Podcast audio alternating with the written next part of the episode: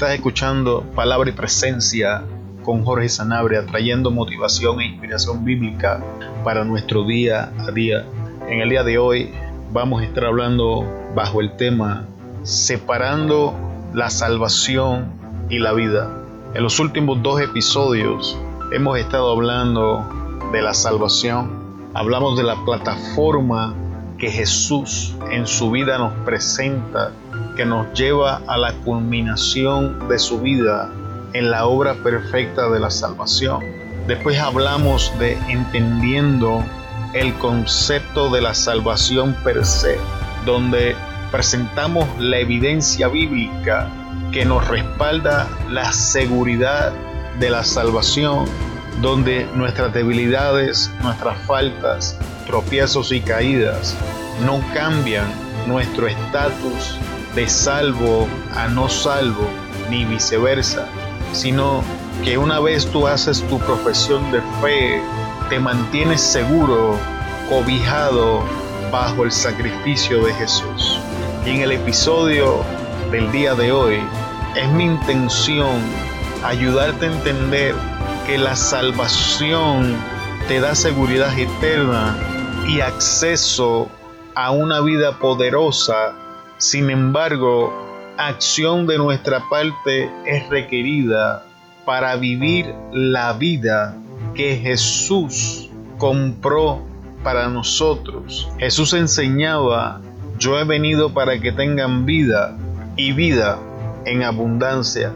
La salvación es solo una parte del proceso siendo la otra la transformación de nuestras almas que nos dan acceso al poder que haya a nuestra disposición en una vida en el Espíritu.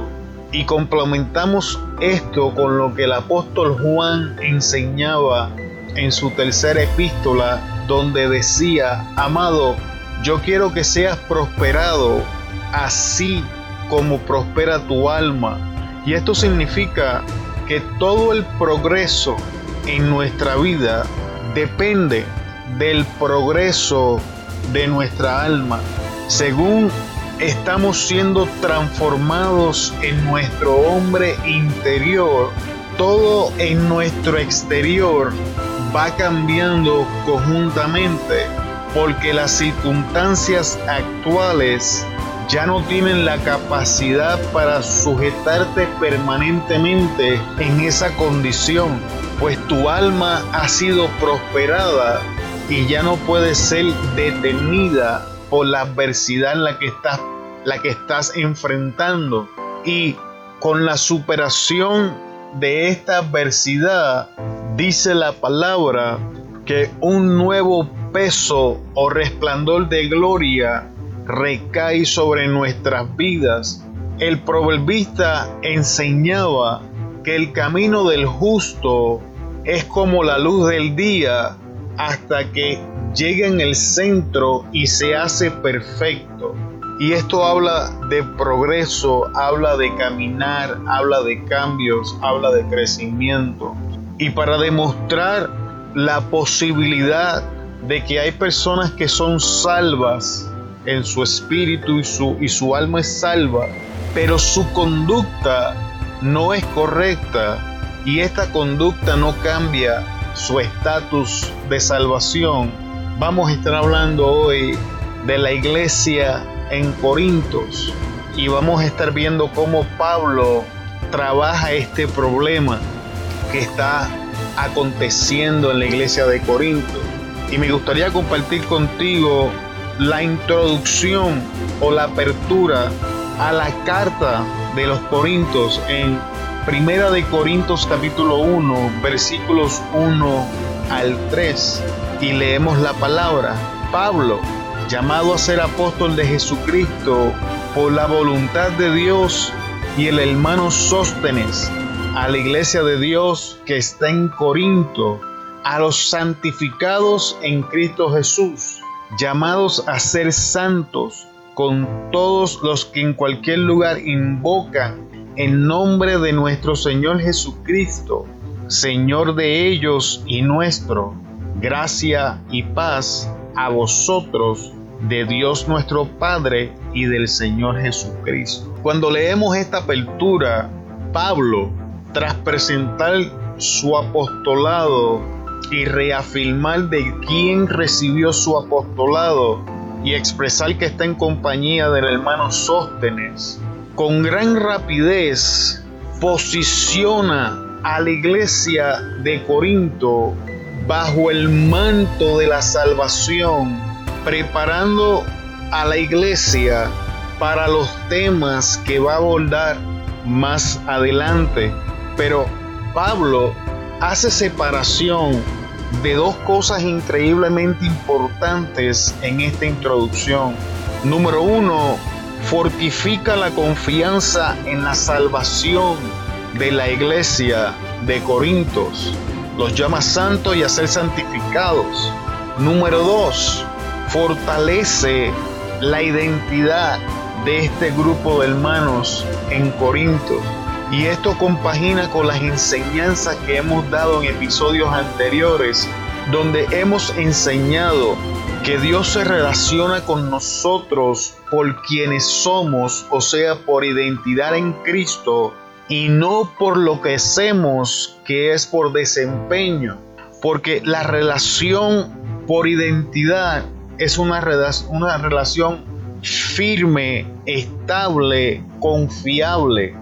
Mientras una relación por obras es una relación inestable porque nuestro desempeño varía según la etapa de nuestra vida, según las circunstancias, según las adversidades, según nuestro conocimiento.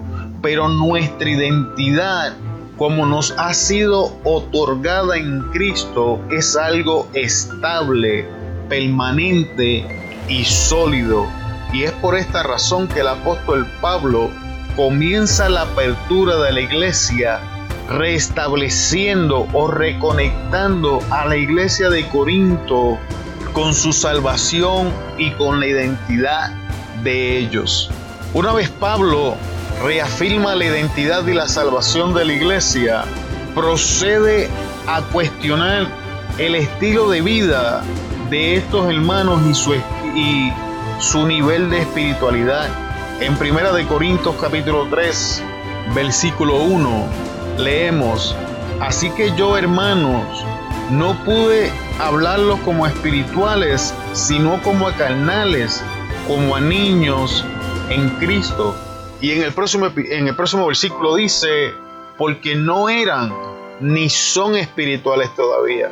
Así que Pablo hace una clara distinción entre la salvación y la calidad de vida del creyente y deja claramente que la calidad de vida del creyente va mano a mano con el proceso de maduración en el creyente que va tomado de la mano con el conocimiento.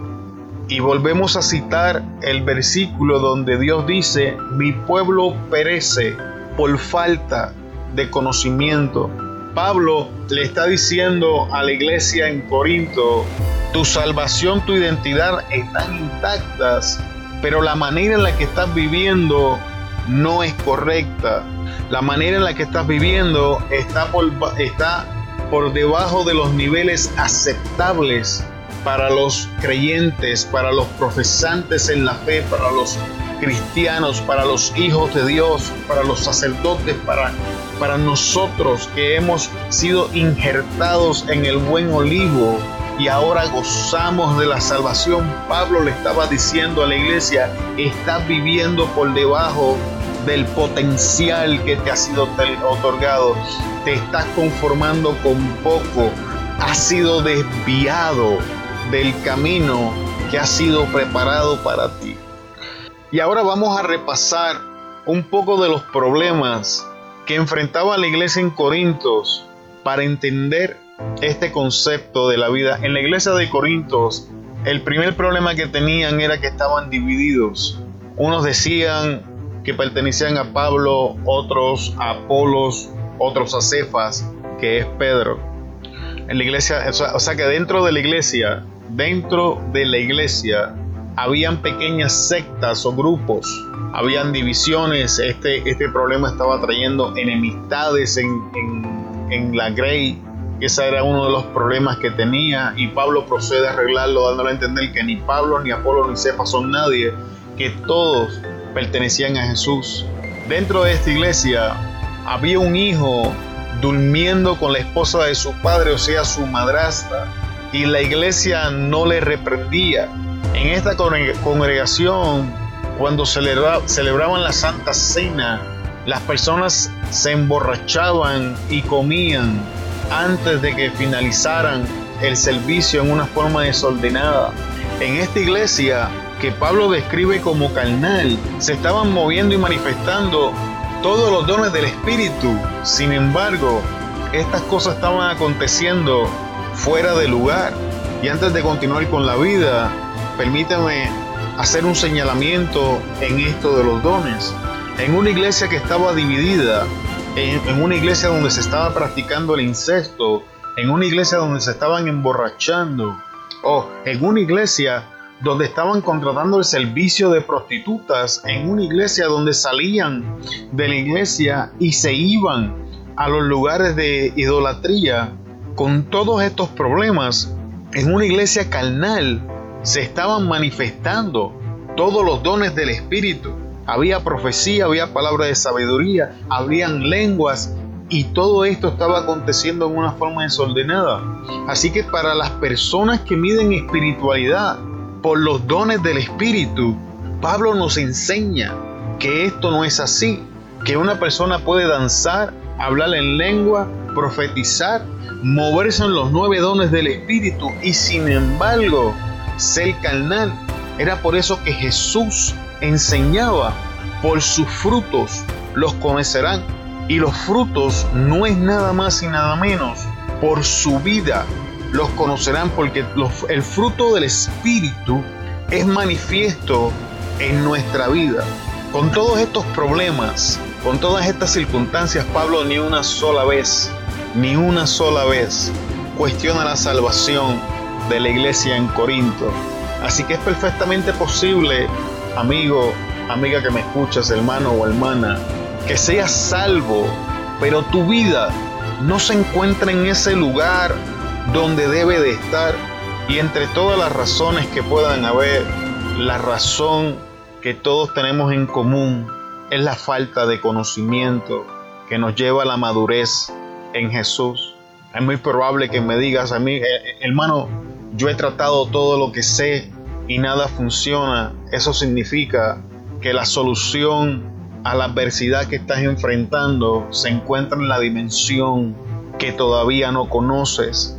Y quiero confortarte en tu lucha. No te rindas porque tu salvación está segura en Jesús. Y mientras tú camines, continúes escudriñando la palabra, tu vida definitivamente va a cambiar. Al igual que la iglesia de Corintios, vamos a necesitar un Pablo que nos confronte, un Pablo que nos muestre el camino, un Pablo que no solamente use la vara y el aceite, sino que use un callado para darnos un golpecito y volvernos a encaminar. No saques de tu vida las personas que Dios pone para señalar las cosas que no estamos haciendo bien, las necesitamos. No nos gusta, no nos agrada, estoy de acuerdo, pero los necesitamos.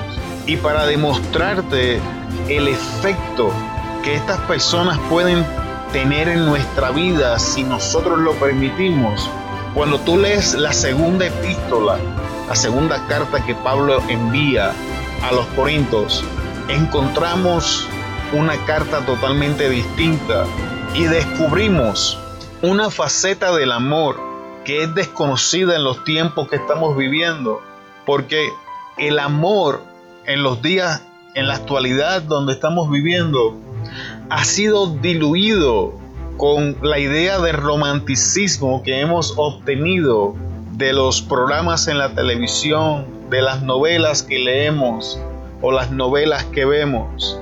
Y hemos entrado en, un amor diluido, en un amor débil, en, en un amor que permite todas las cosas. Corinto dice que el amor resiste todas las cosas, no dice que permite todas las cosas. Así que hay una diferencia. Y Pablo, por amor en su primera carta a los Corintios, los confronta con las cosas que están aconteciendo, los confronta con la realidad de su vida en contra de lo que ellos pensaban. La iglesia pensaba que ellos estaban moviendo en la dirección correcta. La iglesia pensaba que ellos eran espirituales. La iglesia pensaba que estaba prosperando. Sin embargo, Pablo los confronta y le dice que no estaban en la dirección correcta. Pablo les señala que no eran espirituales y Pablo les le, demuestra que por eso estaban recibiendo muerte en la congregación. Y es por amor que Pablo inflige este dolor en la iglesia. Porque en la segunda epístola leemos que aquello causó una indignación santa en la iglesia y automáticamente comenzaron a moverse en la dirección correcta que era el arrepentimiento de lo que estamos de lo que estaba pasando en sus vidas y ahora Pablo los trata como espirituales ahora Pablo reconoce el cambio en la calidad de vida que estaba pasando ahora Pablo reconoce el grado de madurez que habían alcanzado entre primera de Corintios y segunda de Corintios hay muchos cambios. ¿Qué quiero decirte con esto? Que donde tu vida se encuentra hoy no es el final, es solamente otro paso en tu jornada, es solamente otra sección del camino, es otra temporada que estás pasando. No midas el resto de tu vida por lo que estás pasando, porque bíblicamente te he demostrado que tu vida va a cambiar si haces un alto y comienzas a escuchar la voz de Dios, confrontándote con las cosas que no están haciendo bien, infligiendo un poco de dolor que te va a llevar al arrepentimiento, que se va a convertir en la plataforma para eso que estás buscando. Si te detienes a pensar, va a ser mucho más el dolor que vas a recibir, a experimentar, si continúas desviándote del camino, manteniéndote estancado donde estás, al que si haces un alto y escuchas las palabras de aquel que te puede devolver a la trayectoria correcta. Tu salvación está segura en Cristo, pero tu calidad de vida es impactada cada día por tus decisiones. Jesús nos da la salvación gratuitamente pero alcanzar la vida que Él preparó para nosotros necesita que trabajemos conjuntamente con el Espíritu que Él dejó para guiarnos. No te rindas, tu vida no ha llegado a un punto final, esto es un paso en la jornada. Confía en la salvación y edifica tu vida en aquel que puede cambiarla.